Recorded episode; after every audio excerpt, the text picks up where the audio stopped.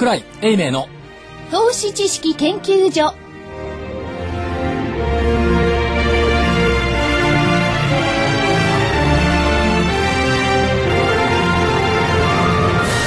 皆さんこんにちは。こんにちは桜井英明の投資知識研究所の時間です。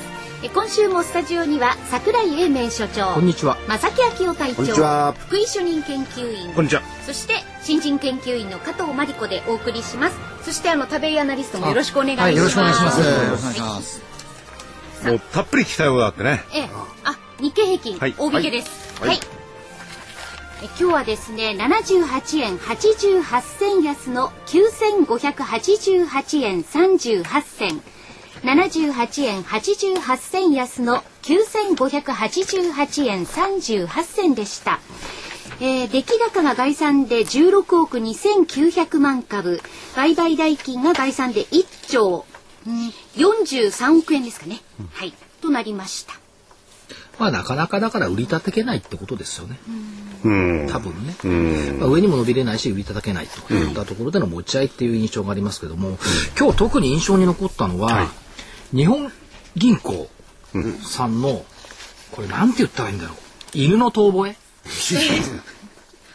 昨日がね、西村日銀副総裁、ええ。はい。岡山での発言、えー情報発信が不十分で金融緩和の効果が効果が減災されている、物価安定のめどは弾力的なインフレ目標必要な時に必要な措置を取る、必要に応じて追加手段を講じる、ということですから、これ昨日ちょっと交換して瞬間ね円安の方に触れたんですけども、それが昨日でしょ？で朝になったら白川日銀総裁わざわざニューヨークまで行って、言ったことわざわざにこれ東京で言いやいいと思うんですけど消費者物価の前年比上昇率1%を目指し実質的なゼロ金利政策と金融資産の改善によるだ、えー強力な金融緩和を推進していくことに完全にコミットしてる、ここまではいいですよ、ここまではいい、そりゃそうだろう。そっから後が、はっていうのはね、中央銀行による流動性の供給は時間を買う措置でしかない。中央銀行が財政政策の領域に踏み込めば、中央銀行の独立性が失われる恐れがある。余計なこと言わないでいいって。でも真実だね。うん、確かにね。あるべきなんかなんかセントラルバンカーとしての自負があるみたいな。そ、うんそうでしょ。今日の三重野さんの、まあないと困っちゃうよいや、三重野さんの追悼文読んでたら、セントラルバンカーとして。三重野さんもセントラルバンカーって言うと、自分もセントラルバンカーってやっぱり言って、言ってほしいんだろうなと。やうんだろうね。っぱりね、ローカル、ローカルバンカーじゃ怒っちゃうんだね。それはやっぱり、うん。で、これ二つ逃亡やったでしょ、もう一発。山口副総裁。はい。これはね、日本商工会議所で今日の講演ですよね。え今後の金融政策運営について、強力な金融緩和姿勢の下で必要に応じて適切な措置を講じる。当たり前だと、今まで言ってることと変わんないだろう。はい。ということと、えー日本経済については最近は持ち直しに向かう動きが見られる。先行き、えー緩やかに回復することを期待するっていうんじゃなくって、このね、期待するっていうね、はい。他力本願的な発想、ね、緩やかに回復させたいとかさ、はいこの自主的な動きが欲しいんですけども、緩やかに回復することを期待する。これ市場関係者も一緒なんですよね。株価が回復することに期待したいんで、そうじゃなくって回復させるのはあんたらでしょって言いたいのに期待する。で、一方様々な不確実性があるということで、これ、ヨーロッパの経済の動向、それから原油など国際商品価格の動向、3番目が国内の電力事情。確かに言われてみればそうです。ヨーロッパ経済、それから商品価格、それから電力事情。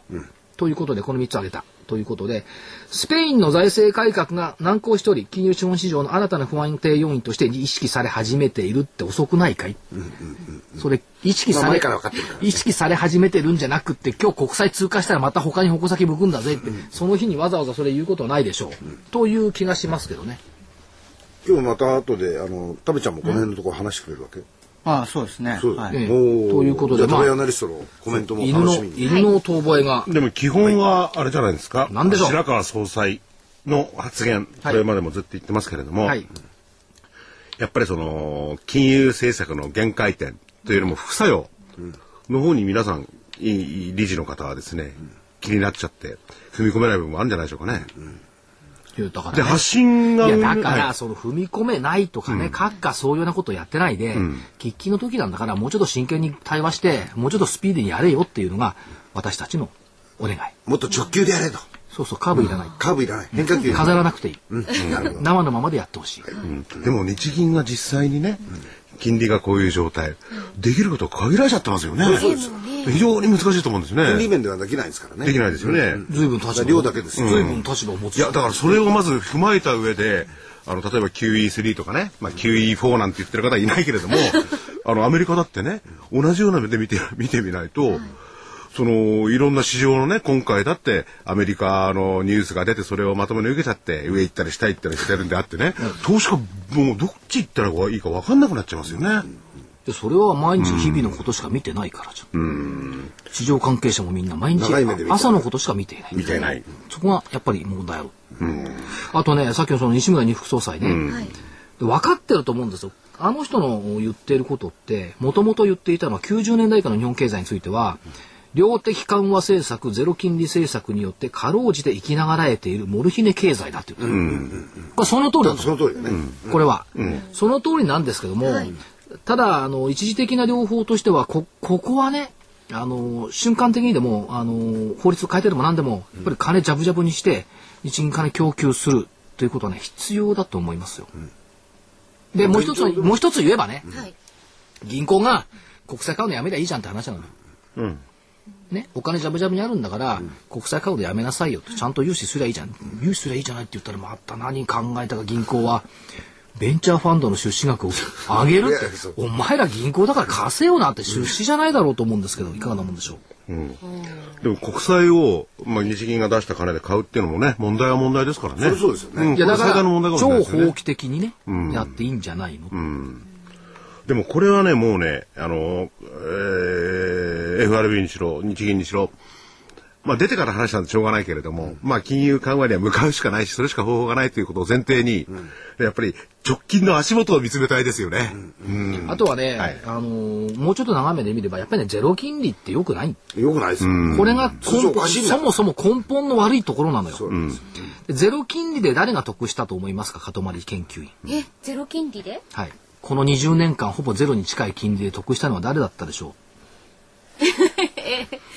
金利が安いとね、いいんですよ違う違う。これね、得したのはね、今のアメリカでも全く同じことで、金融機関なんですよ金融機関ですよね。あ、そう。そう、うんメガバンクなんかこれで恩恵を受けてるわけですよ。で、その恩恵を受けた分を搾取された形としてね、搾取された形という表現いいかどうかは別にして、その分誰が割り食ったかっていうと、個人なん個ですよ。人ですよね。預貯金金利が全くいかなかったのそうです全然つかないですもん。そうでしょ？はいだ。から個人の預貯金金利を、あのー踏み台にしてね、メガバンクを助けた。この構図だから、このゼロ金利系政策というのは実際的にはあんま良くないと思うんですよ。良くないリーズナブルな水準まで上げないといけないし、それから金利が上がってくることによって銀行のこの国際優先主義ね、これが消える。だそういう意味では運用ということについて銀行に目覚めさせるっていう意味では金利を上げるっていうことは必要なんだろうなという気がしますけど。まあ必要なんですけど、できないですけどね。それでね、あの今は、いや、その軽く言うけど、どっかでやんなきゃこの国ダメよ。そうです。まあそれは、これはね、難しいですよ。いや、それはね、いや、それは僕はね、基本的に不可能だと思いますよ、それは。本当に、はっきり言って。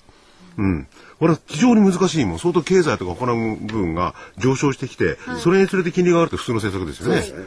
そうならない限りは、人為的にやったらね、これは世界経済こけるかもしれないな。世界経済こけません。日本経済が疲弊するだけです。疲弊するでしょ？そうすると世界も困るどうす。るんですか？え？疲弊しちゃったら。疲弊したらまた貧しい。いや、貧しいそれで話は変わりますよ。これ話したってね、これはこの番組じゃ収まりきらないから。そうですね。ですね。これでね、はい。中国にしたって預金準備金率ね、インドも。引き下げ。下げてんじゃないですか。はい。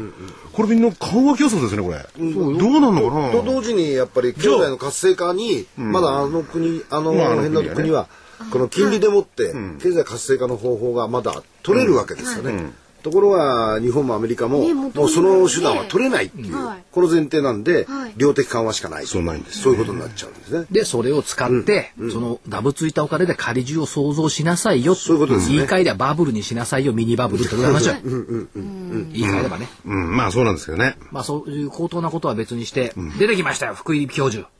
ルービニさん？はい。ルービニ？はい。出てきた。また来た？今度はね、チリのサンティアゴに現れた。おお。すごいです。なんで一昨日チリに行ったの？いやー、遊びに行ったんじゃない？遊びに行ったの？うん。えーユーロ圏経済は政府の歳出削減と銀行の融資抑制を受け一段と縮小する。この表現がいいね。それはスローモーションで見る列車の衝突事故のようだ。債務再建に再編に追い込まれるユーロ加盟国はギリシャだけにとどまらず、えーギリシャは2013年か14年に他の小国とともにユーロ圏を離脱する可能性がある。また、米国経済が近々自律的な回復を見せることはないだろうってもう見せてるじゃんと思うんですけど、で、ブラジルとロシア、インド、ブリックスは、えーイメージが先行している。持続的な成長に向けた改革が必要だ。中国は数年以内にハードランディングに直面する可能性がある。個人消費の拡大が必要。こいつが出てきたからね、相場はね、落ち着いてたんですよ なるほど。うん本当に節目節目でよく出てくるんだ、この貧乏神よという気がするんですよ。そんなこ日本語わかんないから、あの人。だあ、そうそうです。ってね、教皇教授とか言うそうですね。でこの人出てくると落ち着くのどういうわけか。あ、じゃあもう極限まで来たと見てもいいんですか？節目節目で、いや、それはないと思うよ。ないですいや、だって、ルービニさんが、いや、ここ、この先半年は株高だと思うと言った瞬間にニューヨーク、調整にあったの。ね。もう逆指標としてはぴったり。っ出てきまあ、あましたね。のね。ていうところで、えっ、と、はい逆指標じゃなくて、準指標のはい。アナリスト。はい。じゃあこれお知らせはい。待ってますからねお話を伺います。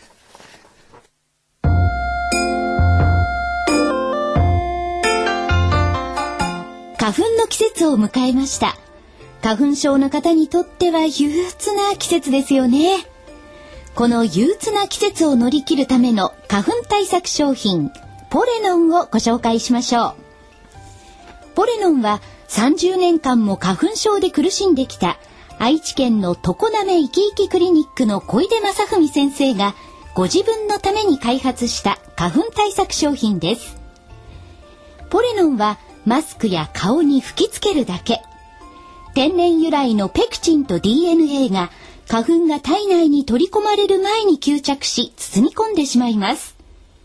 花粉症の薬に含まれる眠くなる成分が入っていませんので、運転する方も安心してお使いいただけます。学生さんや妊娠中の方にもおすすめです。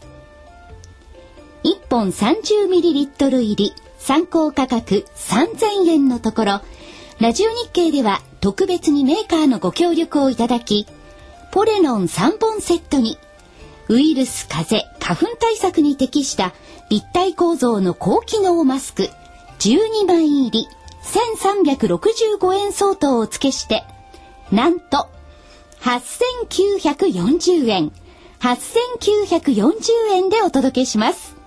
送料700円をいただきます。ご注文は電話03-3583-8300ラジオ日経事業部までどうぞ。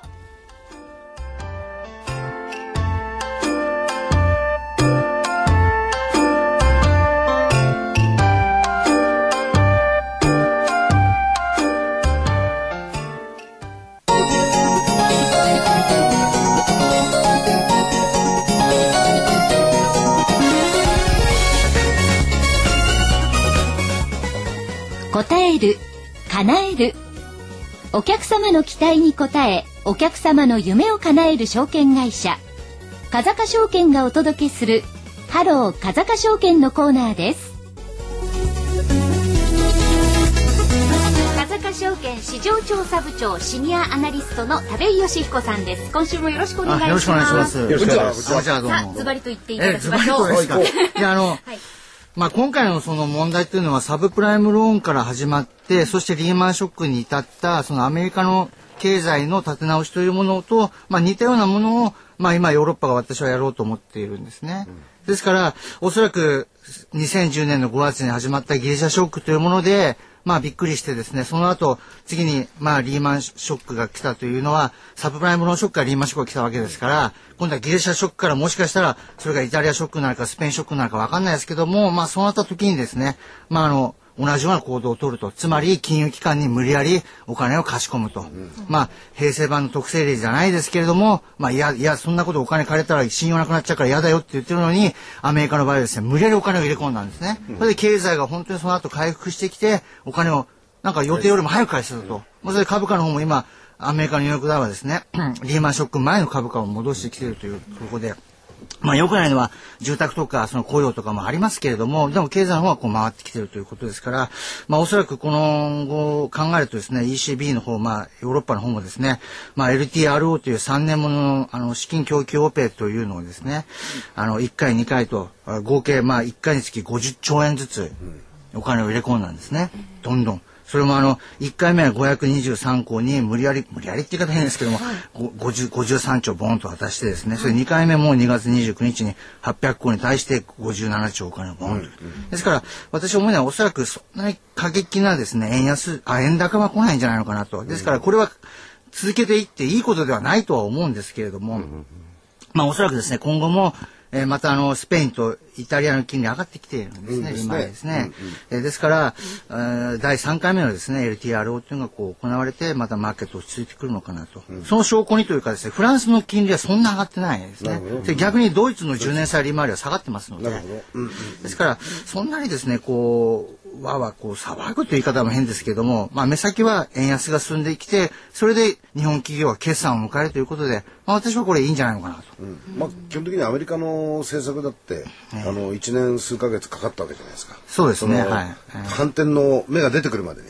そうですねヨーロッパの方もやっぱりそのくらい時間がかかると。そうですから、本当に景気を良くしなくちゃいけないので、財政がカツカツなので、これからどうなのかというところもあるんですけども、あの、景気を今度は見ていかなくちゃいけないということですね。あとはまあ、スペインの入札もイタリアの入札入札もですね、まあ、走馬灯のようにこうね、もう毎日のようにこう、まあ、ありますので、まあ、それの度にですね、揺れ動いたら私は、まあ、9500円ぐらいにある日経平均のところですから、まあ、あの、下がった日には本当に買いましょうということですね。まあ、最近は非常に強く言ってますと。やっぱ為替は円安でいいわけですか？為替は円安基調で、えー、いくんじゃないのかなと思っておりまして、えっと、昨年の85円ぐらいのところをですね、えー目指す円安にこう入ってくるんじゃないのかなと。85円 ?85 円台ですね。一応の目標としては。ぐらいいくんじゃないのかなと思っております。はい。それを前提にすると、はい。それを前提にするとですね、まあ決算発表前なので、えまああの、分かってるもので業績がいいものっていうのはある程度絞っていかなくちゃいけない。まあやっぱり業績が市場要素よりも強いや、強い、えーえー弱いとかですね、いろいろ出てしまうんですけども、やっぱり受注というのは、それが売上が3ヶ月後、6ヶ月後にですね、えー売上利益となって出てきますので、やっぱりその1963の日記とかはですね、1963ええプラントの日記。はい。プラント日記ですね。これはあの LNG の開発とか、あの石油の開発で、えー非常にあの利益を出している会社なんですけども、あの会社が終わった3月で5500億円のあの受注を想定したんですけども、おそらくこれ6000億を超えた7000億近い受注になったと思います。これ計算発表の時に会社がもう細かい数字出してくると思うんですけれども、それでしかもこの12月の段階で1兆4000億、1兆4000億の受注残を持ってるんですね。まあそうしますと、えー、1兆4000億の受注残と今期3月で6000億を超える受注を取れたということは2兆円近いですね、あの受注を抱えて新しい期に入っているということです。この会社は大体、えー、年間5000億ぐらいの売り上げを出している会社ですので、まあ、4年分？4年分ぐらいはこうあるのかな。それで、粗利の方もですね、あの、採算改善して、まあ、円高なども利用して部材の手当てをしたりとか、あとは現地の職人さんの工程管理とかですね、きっちりやっていってですね、まあ、為替77円でもですね、こうある、まあ、増収増益になるような、あ状態にしていて、今の為替数字にこうなってきているということもあってですね、まあ、こういった会社でしたらそんなにぶれない決算発表をしてくるし、その後もですね、えー四半期ごとにこう楽しみがまた積み上がってくるかなというところですね。なるほど。で、もう一つあの、待機者というのもですね、1979の待機者というのも、これも、えー受注で、こう、生きているって言い方も変ですけども、あの、ビルの空調とか産業空調ですね、それ最近は塗装システムを手掛けていて、これが日本、まあ悲しいんですけども、日本の今、自動車メーカー、海外にどんどん出ていっているということで、えー今、海外で工場を作ろうとしています、おりますですね。それこの会社、あの、待機者は塗装システムで世界シェア2位と、すごいですね。そうなんですよ。高いんですよね。ですから、まあ、あの、海外で工場を作るときに、まあ、まあ待機者さんにも相談して、まあ、すごくあの、クリーンルームみたいな綺麗な部屋を作らないとですね、塗装システムできないのは、まあ、もちろんそうなんですけれども、ですから技術力も非常に高いというところで、待機者さんの仕事は増えてきていると。で、こちらも受注の方が、えーまあ、12月の段階なんですけども、3割増加のペースで、えー来ておりましてですね、おそらくこれもいい形の決算を迎えていくんじゃないのかなと。まあ、最近あの、植物工場とかももう一回あの、まあ流行るというかですね、手書き始めてきていてですね、やっぱり LED が開発されたことによって、あの非常にあの低コストで強い電気ですね、えーがこうできるということで植物工場なんかも注目されていて、まあ、この会社はあの大気グリーンファームというですね、まあ、そういったその植物工場のシステムもできると。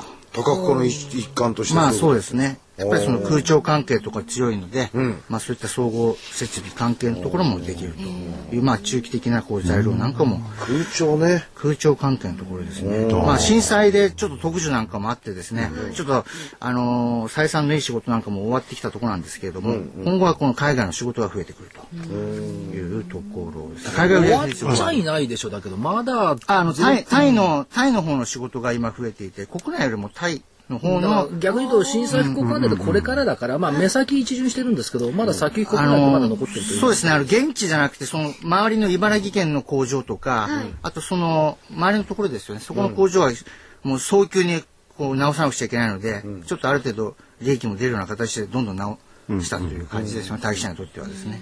ですから現地の方はまだこれから全然ということですね。はいということであとはですね、はい。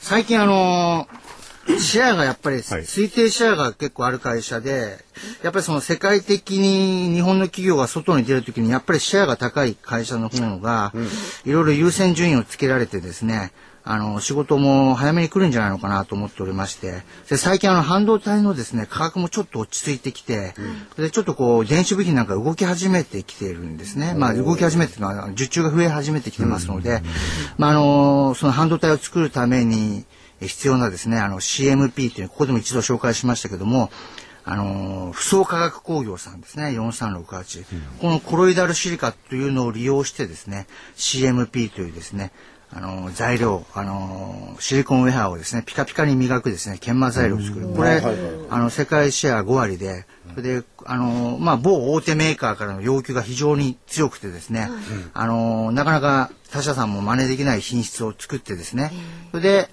えー収めて、えー半導体ができるという形ですので、これからあのスマートフォンとかもそうですけれども、まあ、どんどんどんどん小さくなってきます半導体とですね、余計この鏡面加工っていうのは大切になってくるのかなということで、まあ、この4368の不足学さんなんかもですね面白いかなと。ね、シェアって市場の占有率ですよね。そうですね市場の占有率それは高いところをもう見ていこうっていうことそうですね。そういったところも、えー為替の動向ももちろんありますけれども、まあ、あの、仕事の優先順位としては早く来るなと。日記にしろ待機者にしろ、あれね、あのーずっと見てる銘柄ですよね。そうですね。ねえあの、ぶれないですねけ決算期なので余計ちょっとこの受注を反映した業績予想を出してくるかなと思いますので、まあこの辺は、こう、もう一回再度注目していただきたいなと、あとは前にも紹介しましたもう一つはですね、日本農薬ですね。はい。えーこれは9月決算で、この3月が半年間終わります。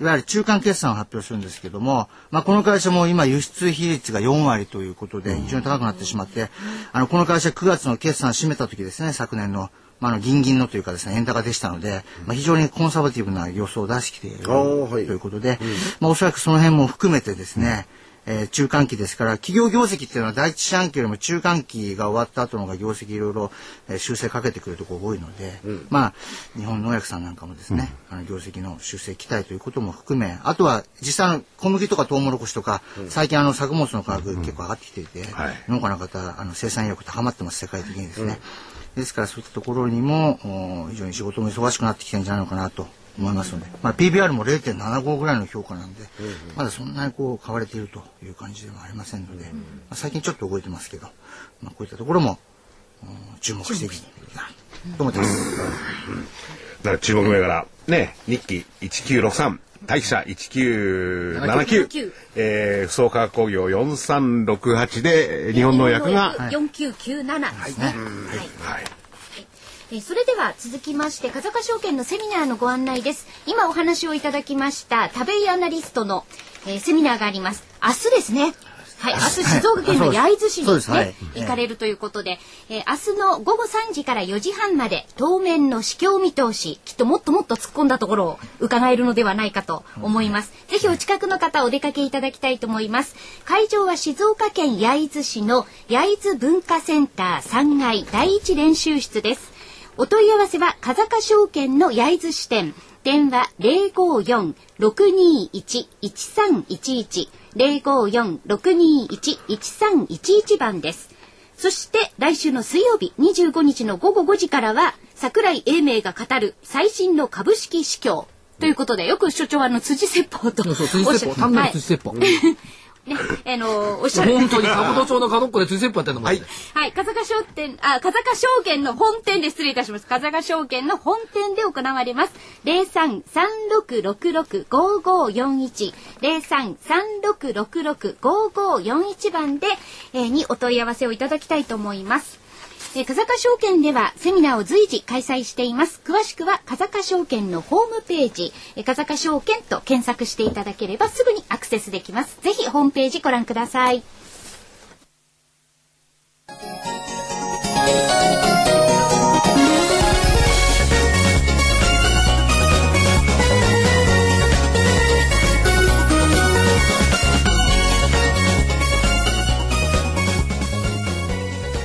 風賀証券このコーナーは風賀証券の協力でお送りしました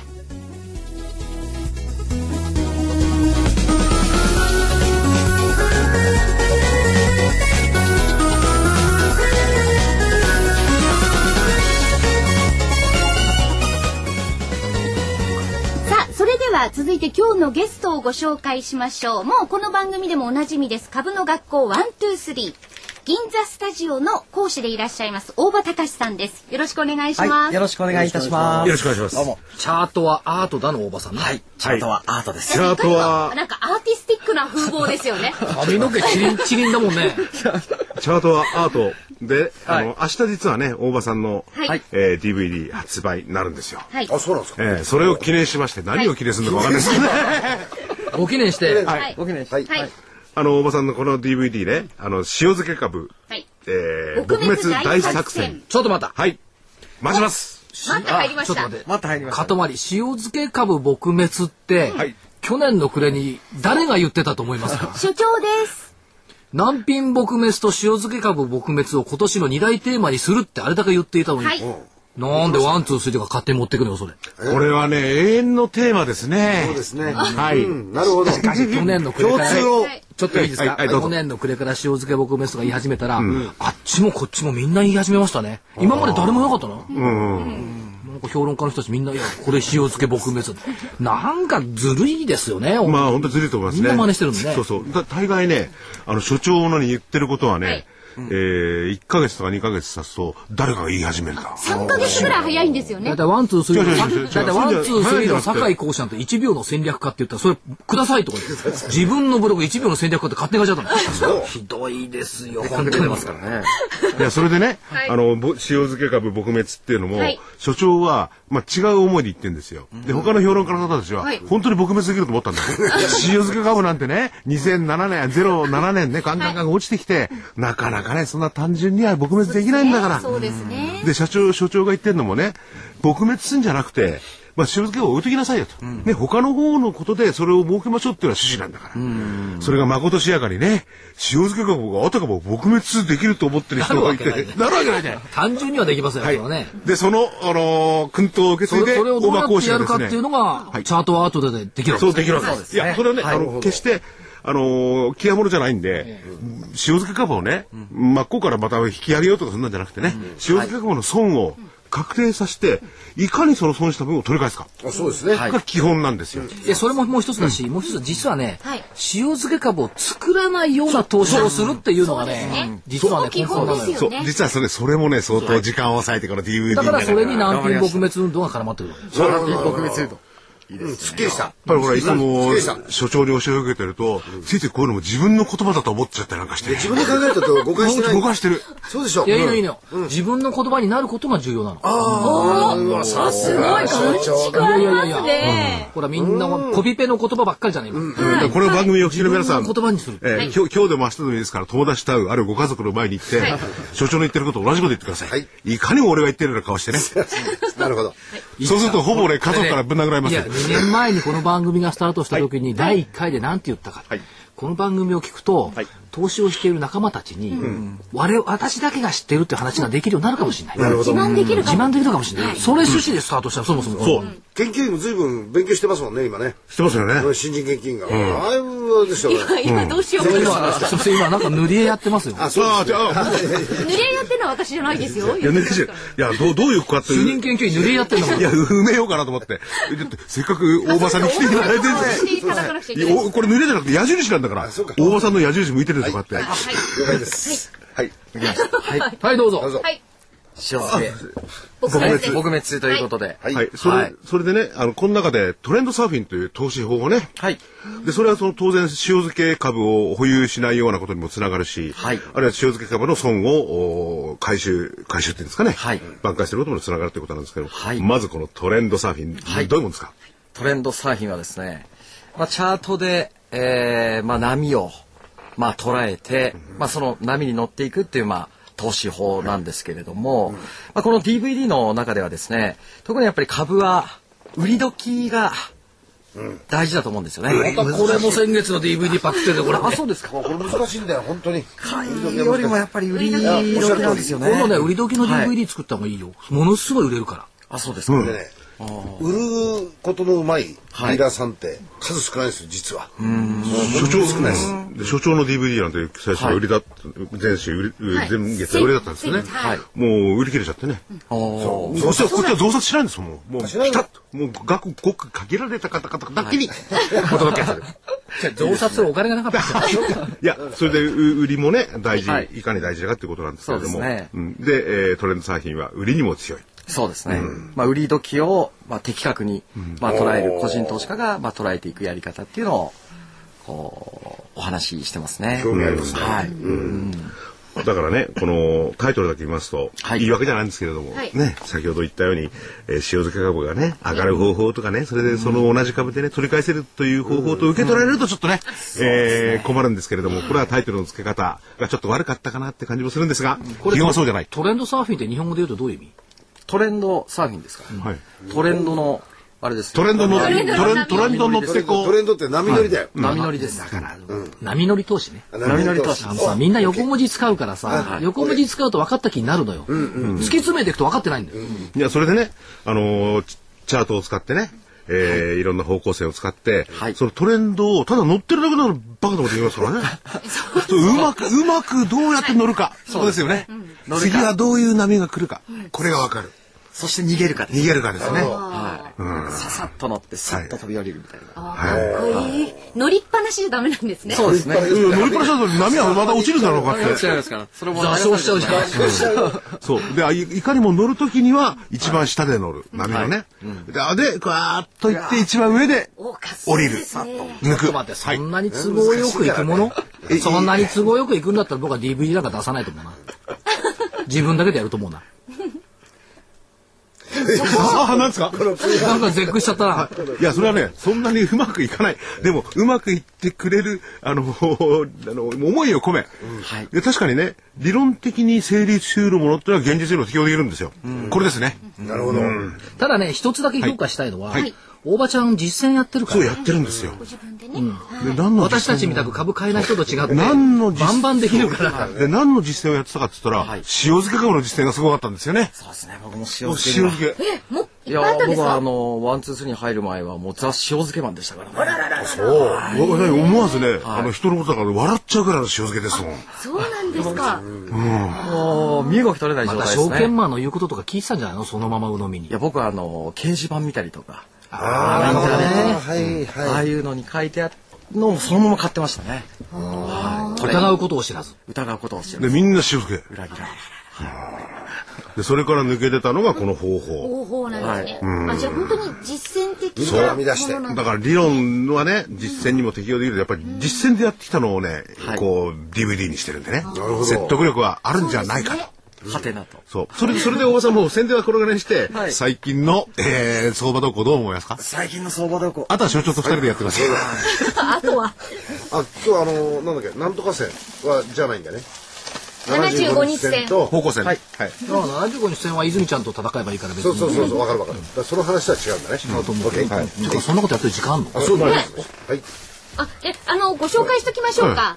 明日発売の。ちょっとたい焼き食べようとしてるこの 大場さんのね。はい。この主任研究員がたい焼き持ってきました今はい株の学校ワンツースリー講師、大場隆の塩漬け撲滅大作戦。塩漬けを悩んでいても始まらない。塩漬け損失挽回の秘策。トレンドサーフィン投資法。価格は9450円、送料500円です。えーお求めは03-3583-8300ラジオ日経事業部までお電話をお願いいたします。明日ですね、発売。はい。でその発売もさることながら、そうい。えばあのワンツースリーの人たちとは毎月1回、なんだっけ？ユーストユーストリーム、はい。大場ちゃんもい、はい。大場先生も、大場先生だ。大場先生もい。つも出て,、はい。出てもらって、はい。はい。今月はね24日の火曜日にやる、来週ですね。はいそうです。ね。ちょっとね衝撃なことがありまはいした、。何なんですか？今月塊のウェア知ってます？何着るかウェア？ウェア？って何ですか？ウェア先月宣言したんですよ私は来月これを着ますって私は言言ってないですよ。あ、わかりました。来だます。書き込みで来たらどうですかって言ったら本人が承諾したから、24日、結構塊のウェアね、あの、期待してる人多いと思う。吹き流しかなんか体に巻きくれるんですね。そんなことない。5月に向けて。鯉のぼりだから。まあいいや。赤い色の、まあ、はいそろそろとして。はい。はい。はい。で、所長、話を進めましょう。あのね、はいちょちょっと言っていただきたい。今月出す、あの、この研究所の DVD、ええ D の宣伝もしましょうか、じゃああ。、そうですね。はい。えーっとですね。ありがとうですね。とか言って。チャートなんですよ、これが。はい。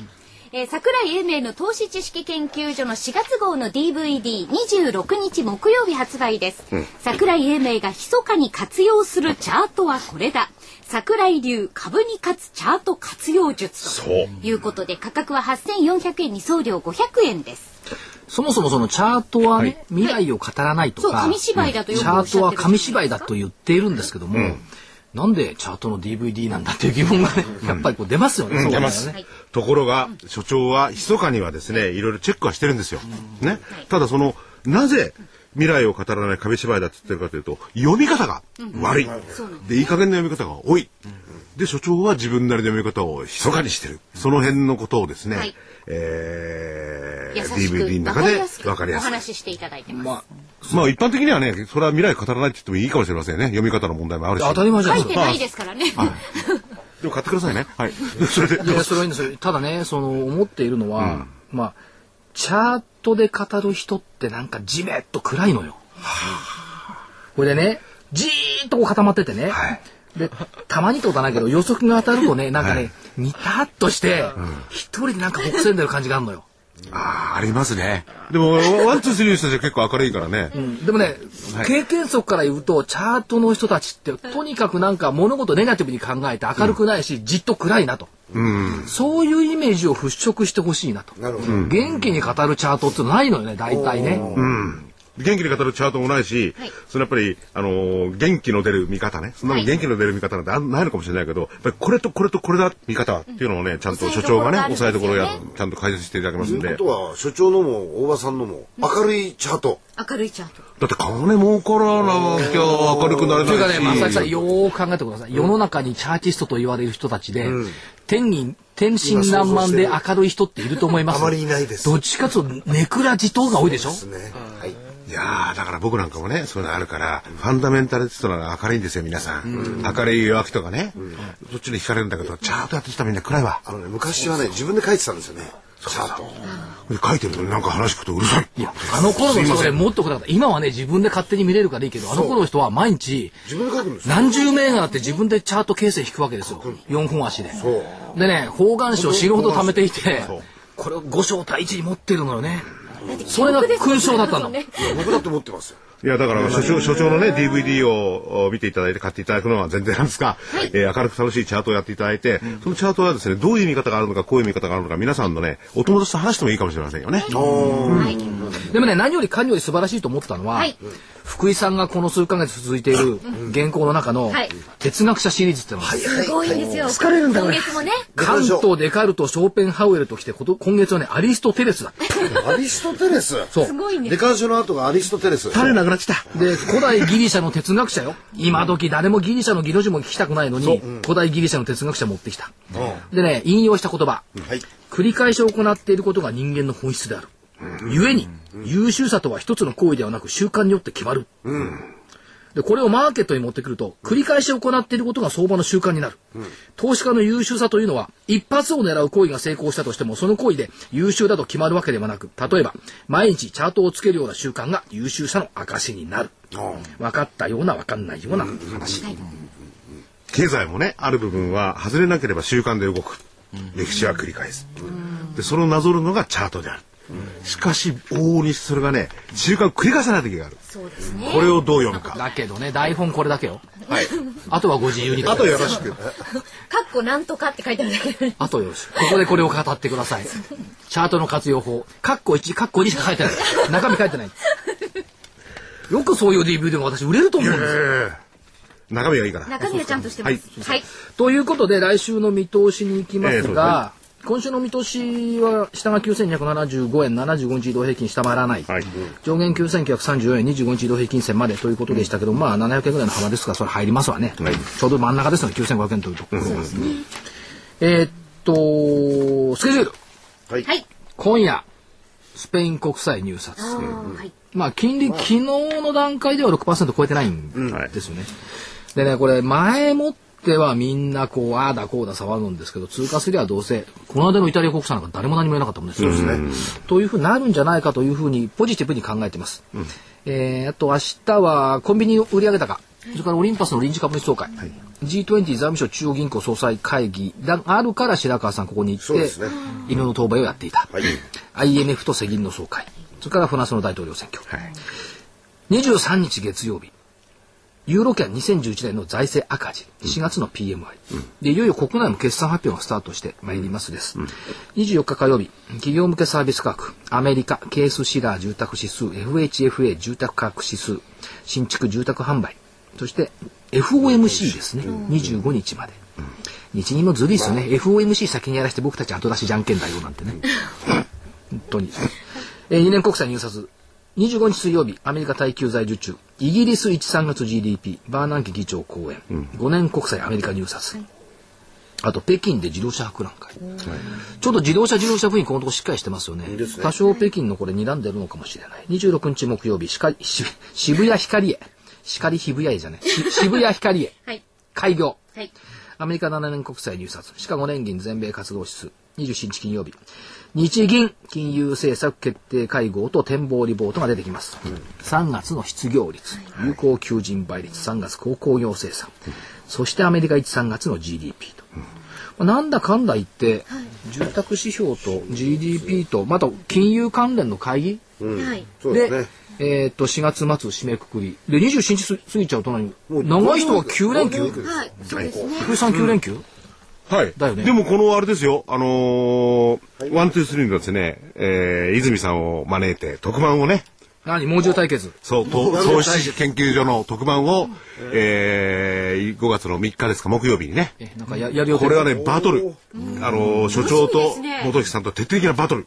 あ、いいですね。銘柄バトル。前ね大場先生とね札幌行って泉ちゃんとバトルやったら、やりましたね。もうねお互いにええ。絶対に方向線ということは口に出さない、絶対に75日移動平均数は口に出さない、口に出したら罰則だ、あ、使わずにやろうと。いや、それはそれは、私は方向線って絶対言わない、あれは75日移動平均線だろ。そうだ。で、それもありますし、あのー、特別銘柄ね。大場さんもそうなんですけどね。はい。要するに、えー、チャートだけで、ニュースも何もいらない。そうですね。この主張ですからね。で、片や所長の方は、ニュースも何も、都合が良ければチャートも使おうって。この主違う。じゃあワンツースリーがね見事だというかずるいというのはね、はいこの人たち情情報取らないじゃない、その代わり私のところにしょっちゅうこう来るわけよ、はい。これはどういうことなんですか、しかもね、あの、ユーストまでやらされて、そこ、そこで1ヶ月のニュースまとめて喋ってあげてんだもん。うん。ギャラもないのよ。はい。無料でユーストやってあげてんだよ。はい。かとまえと二人で細々と、いろんな変装をしながらね。いやー、辻、辻絶法。で、それで二人でね、まあ、基本的に態度が、立場が違うかもしれないですが、あの、バトルを繰り広げていただくのが、あ連休中に特番をやりま面す。白いですよね。っていうかね、この国のマスコミってバトルさせないのよ。はい。どんなとこ見たってどんなとこ聞いたって一方通行で、で、司会者はうんうんって聞くだけじゃない。これじゃね、つまらない。つまらない。ですよね。しかも、あの、構成ができちゃってるじゃないですか。だからそんなものはね、出来上がってるから、そうじゃなくって、台本なし、で、バトル、その方がね、見たり聞いたりしてて分かりやすいの、一方通行の話聞いたって難しくて分かんない。おっしゃる通り。で、戦うと人間本性出るから、はい。本音が出るじゃん。その方がいいと思う。そうそう。後でね、うん所長なんてね、お茶持ってくるときに、どこから投げて持ってくんだから。持ってませんよ って冗談です。そういうことしちゃいけませんよね。はい。えー来週の株価見通し、はい日経金見通し、下限はい9349円、はい。75日移動平均線ね。うん。75日方向線。方向線ですね。じゃあ75日移動平均線。はい。上限、はい。1万円。おーさあ、かとかたまりこの1万円というのはどういう根拠でしょう？あ、書いてあるっていう。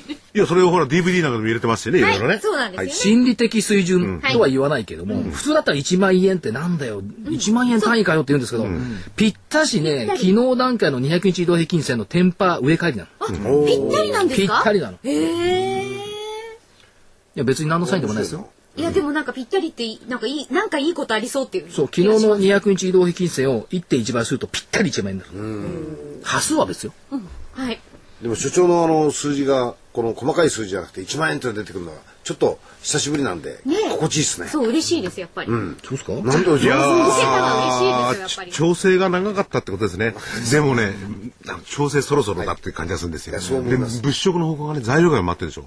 この前の上昇の時と同じパターンだから、そうですねまた繰り返すかもしれない。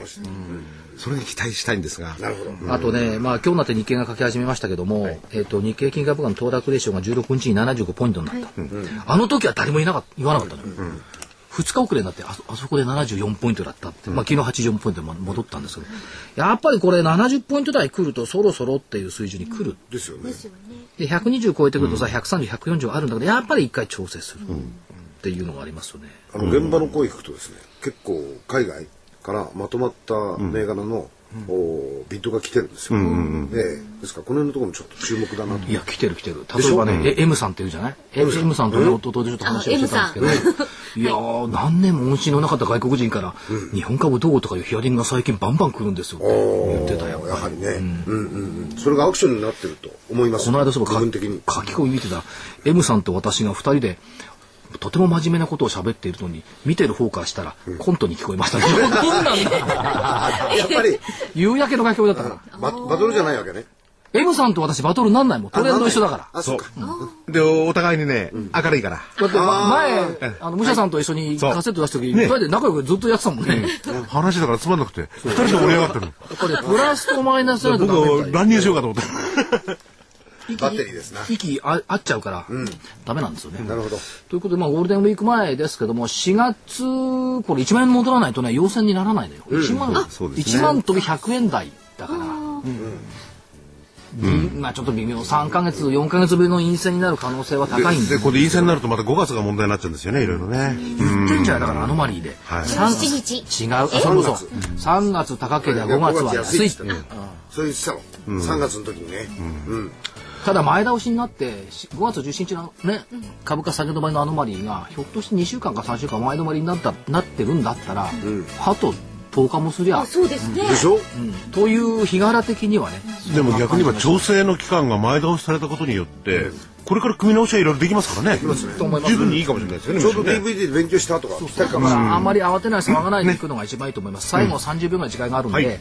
中山の皐月町、見てました、見てました、見てない？ゴールドシップっていうね、やつがね、最後尾から内枠追い込んで勝ったの。真ん中のところずっと走ってって。そうそう。金の船よ。黄金の船よ。いいな。金の船が勝つんだから、これは景気回復の兆し。なるほど。しかも、昔のあのミスター CB のように、最高尾から尾から？追い込んできて、勝ったってことは、一番出遅れていた日本株が追い込んで、勝てるというサインじゃないか。なるほど。まあ、そうなればいいですけどね。はい、そうですね。そんなことですね。期待しながら、また来週お会いしましょう。さよならどうもありがとうございました。さあありがとうございます。さよなら。